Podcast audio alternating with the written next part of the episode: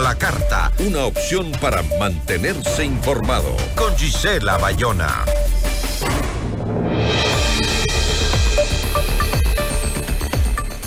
Presidente de la Asamblea Nacional, Henry Kronfle, anunció que convocará al Pleno el próximo 6 de febrero para tratar en segundo debate el proyecto de ley económico urgente para enfrentar el conflicto armado interno que plantea el alza del IVA, entre otras medidas tributarias. ¿Las medidas eh, tratadas ofrecen soluciones estructurales? La entrevista a la carta, en diálogo directo con los protagonistas de los hechos.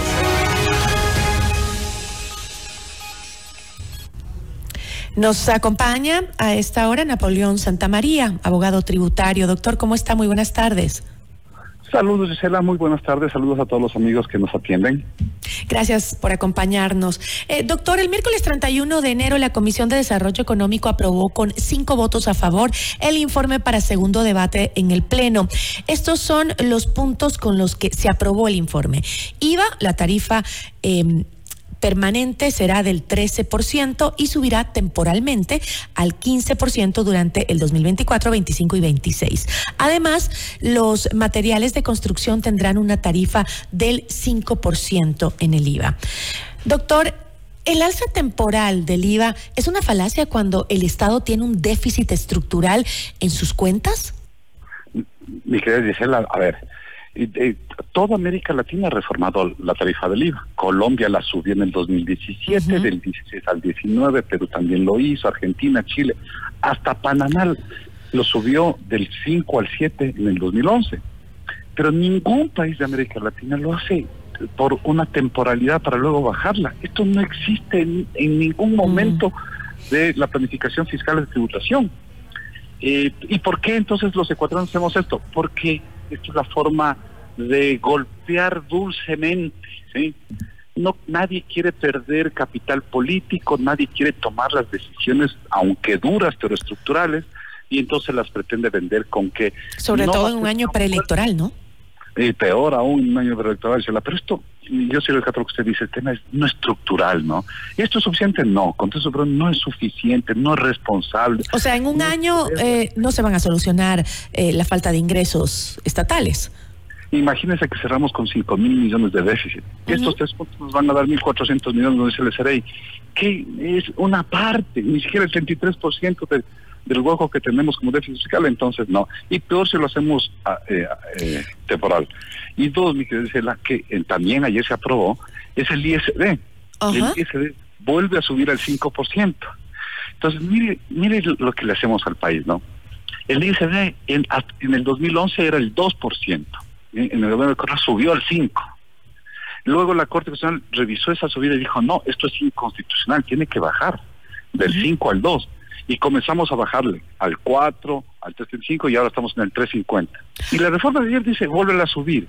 Entonces, mire esta irresponsabilidad, este sube y baja, dice la increíble. Y volver al, al, al 5% del impuesto a salida de divisas es un retroceso en los procesos de reformas tributarias para dinamizar la economía? es un retroceso terrible. Le, explico a la audiencia por qué. Porque cuando no había el ICD, entonces un producto, vamos a poner un ejemplo, valía 100. Cuando subió así al 5% el ICD, ese producto valía 105, obviamente, porque subió 5%. Luego lo bajamos al 13.50 y el precio no bajó, se quedó en 105. Ahora que lo vamos a subir 1.5 más, va a subir a 106.5 perjudicando a 17 millones de ecuatorianos al precio y no beneficiando a la caja fiscal. Entonces, ¿y qué va a suceder en la economía y las exportaciones con este incremento del ISD? ¿Qué, va a pasar? Porque mire que vamos a tener doble afectación, dice, la vamos a tener. Tres puntos de IVA, por lo menos como usted bien lo decía, temporalmente por el 24, 25, 26, tres puntos de IVA pero más 1.5 de impuesto a las de divisas, casi el 5% en todos los importados bienes y servicios importados. Y eso ya puede golpear de manera un poquito más fuerte y acelerado al proceso inflacionario de la economía ecuatoriana, al precio en resumen, ¿no? Ah, ojalá los entes de control se dediquen realmente a controlar y evitar especulación, que no haya un abuso desmedido en la fijación de los precios. Sería muy peligroso que la especulación se activa. Ahora, Napoleón, el gobierno ha asegurado que ese financiamiento que vendría de eh, justamente estas medidas del IVA, del incremento del IVA, es para el conflicto armado interno. Eh, sin embargo, también se han escuchado algunos anuncios de que no hay financiamiento para el pago de los salarios de los funcionarios públicos, de que eh, también es necesario para eso, que están, que el déficit fiscal es más, algunos dicen, algunos expertos dicen que es más de 5 mil millones. Eh, ¿Las medidas propuestas por el gobierno tienen alguna garantía legal de que eh, se generarán para el financiamiento del conflicto armado interno?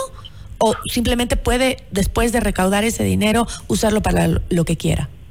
Mire, mi querida el tema está en que, eh, aparte de los dos que hemos conversado, que se le iba a decir, también se crean dos nuevas contribuciones. Una es para la guerra. Ajá y dice, ¿y qué es esta? Es que todas las compañías, todas, que han tenido utilidades en el año 2022, en el 22, van a pagar un 3.25% más como una contribución a la guerra en el año 2024, es en este año, y en el 2025 otros 3.25 sobre esas utilidades del 2022. ¿Se excluyen a micro, eh, pequeñas empresas se excluye a las micro y a las pequeñas, no a las medianas ni a las grandes. ¿eh? eh y ese dice sí tiene entonces una orientación. Eso tiene, ese se llama impuesto de guerra y va a servir una contribución de guerra y va a servir para atacar precisamente eso. Pero también se crea otro que es para los bancos y cooperativas, otra contribución adicional por las utilidades de los bancos y cooperativas.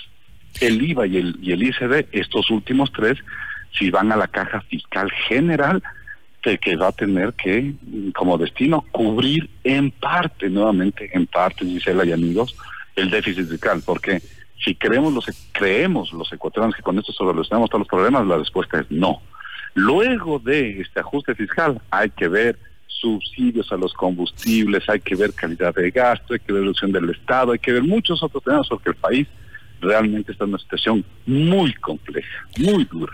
Ahora, eh, Napoleón, estas contribuciones especiales no han dado resultados en los gobiernos anteriores. Hemos visto en el terremoto, ¿qué pasó con eso? Se robaron la plata. No llegó a la gente necesitada esa contribución que hicimos todos los ecuatorianos. Eh, ¿Estas son medidas parche? Definitivamente, Gisela. Primero lo que usted dice, ¿no? Es los ecuatorianos somos creativos en hacer estas cosas parciales. Ahora creo una contribución, ahora saco esto, ahora contribuciones así puntuales, nada estructural. ¿Por qué? Porque no pensamos en un país a largo plazo, a 10, a 20 años, sacarle el país, no. ¿Deberían estas contribuciones eh, convertirse en impuestos permanentes entonces? Mire, por ejemplo, en Colombia tienen contribuciones permanentes, ¿no? ¿Eh? El sector petrolero tiene contribuciones permanentes, el sector minero tiene, los grandes patrimonios tienen, la Argentina lo mismo, Chile lo mismo pero estructural, porque no hay que ayudarle al señor Novoa actualmente, ni al gobierno, señor Novoa, ni al que viene, sino ayudarles a todos los que van a este país, ayudándole al Ecuador. Y eso es creando política pública a largo plazo, estable, certera, que se sepa cuánto se cuenta de recursos. Pero usted decía una parte importantísima, decía, y esto es legal. Y la verdad es que ya se ha anunciado por parte de algunos contribuyentes, entre esos la banca, que está diciendo que estas incorporaciones que ha hecho la Asamblea podrían ser eh, inconstitucionales. La Asamblea no tiene potestad, solo el presidente puede plantear. Y esto, lo ha dicho la Corte Constitucional varias veces, solo el presidente tiene iniciativa privativa para crear impuestos. Y por lo tanto parecería que hay actores que van a ir por la banda de discusión, que sería terrible. Imagínense sufrir tanto por una ley para que luego la Corte la declare inconstitucional. Eso o sería otro gravísimo error para el país. ¿Cuántas veces nos habremos reunido, abogado, eh, con usted en este mismo escenario para tratar reformas tributarias? Tantas reformas tributarias que hemos tenido en los últimos años. que vamos en los últimos 24 años, 28, 28 reformas y nos hemos venido más de 28 veces y es increíble que todavía no podamos pues, hablar de una buena reforma para el país, una forma estructural que nos ayude, nos saque adelante. Pero esto es por un tema, dice la esta mezquindad política de pensar en las próximas elecciones y no pensar en largo plazo y nuevas generaciones, en 20 años de desarrollo nacional. Y esto es un llamado a la atención a los políticos. Los políticos no pueden pensar en sus mezquinos intereses electorales ellos tienen que dar un voto de generosidad para pensar en un gran país que beneficia a los 17 millones de ecuatorianos, me ¿Y cómo es en la, en, la, en la región? O sea, me refiero, ¿es normal en los países de la región tener una cantidad exorbitante de reformas tributarias en periodos de tiempo muy cortos? ¿Es, normal esto? Es que, es que la región, Gisela, por ejemplo, Perú, nunca ha bajado el IVA. Entonces, como no baja el IVA, no tiene que ser reformas. Colombia, nunca ha bajado impuestos indirectos como el, el ISD ecuatoriano. Entonces, como no hace esas locuras, no tiene que ser reforma. Mire que el señor Lazo, el año 2023, que con usted analizamos el tema y le criticamos de luego, hasta revisó y bajó el impuesto a la renta. Es una locura. ¿Qué país en América Latina o del mundo bajo impuesto a la renta? Nadie. Bueno, es que en Ecuador hacemos cosas. Después de subirlo, pone una reforma. lo sube primero y lo subo, les doy un garrotazo y después les bajo una parte. Porque estoy perdiendo popularidad, nada más. Porque eh, políticamente no no me está ayudando, estoy perdiendo esto es lo que le ha hecho tanto al país nuestra clase política, me queda decir, lastimosamente con usted. Siempre digo una frase, la mejor reforma sería la que no le hacemos al país, le dejamos tranquila. una clase política que, que, que hay que eh, tenerla muy, muy chequeadita, ¿no? Sobre todo en la Asamblea ahora que están discutiendo estos temas que estamos analizando, doctor, porque, por ejemplo, los socialcristianos dicen, no, nosotros ya dijimos que no vamos a poner impuestos, que no que, que eso, ofrecimos en nuestra eh, campaña, no lo vamos a hacer, eh, hacen comunicados, dicen que no, que se oponen, pero sin embargo veamos cómo van a votar, ¿no? Vamos a ver si votan, si votan realmente oponiéndose a la reforma o votan eh, eh, o simplemente se abstienen y hacen lo mismo que nos hicieron cuando pasó justamente la primera reforma tributaria de Guillermo Lazo, ¿no? Que ahí pasó la misma reforma que después la quitó. Y, y mire el tema de los no, es que no se abstienen y pasa por el Ministerio de la Ley. Eh, peor sería eso, imagínense el mensaje al país, no, este país no se puede poner de acuerdo, sacar un impuesto y dejan que se apruebe por el silencio. Sería terrible.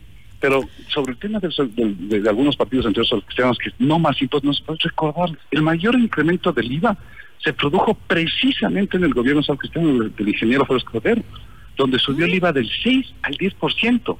Ay, cuando, cuando gobernaban era correcto subir el IVA y ahora que no gobiernan es incorrecto y parece que eso igual que igual que la Revolución Ciudadana no cuando estaba eh, el presidente Correa, Exacto. Subieron el IVA. Y, ahora es incorrecto. Es, este doble estándar que nos hace tanto nuevamente la clase política le queda debiendo al desarrollo del país. Siempre, siempre le queda debiendo. Veamos cómo actúan ahora. Doctor, este, ahora eh, hemos hablado mucho con usted eh, de cómo afecta la inseguridad tributaria al sector eh, privado en el país, pero es importante recordarle a los ecuatorianos cómo nos afecta. No, terrible, porque la inseguridad tributaria le, es cambiar las reglas de juego de un país. Y queridos amigos, cuando cambiamos las reglas de juego, ahuyentamos al ancla más importante de desarrollo de una nación, en la inversión extranjera. Entonces, créanme que hoy día un inversionista de Inglaterra, de Panamá, de, no quiere venir al Ecuador. Incluso la inversión nacional, doctor. Uy, parece que lo perdí, doctor. Eh, parece que algo pasó con su con su audio. Perdón, no, ahí está. Ahí está. Ahí sí le escucho. Ahí está. Me decía. No, le decía que el mayor problema de esa inversión extranjera es ahuyentarle.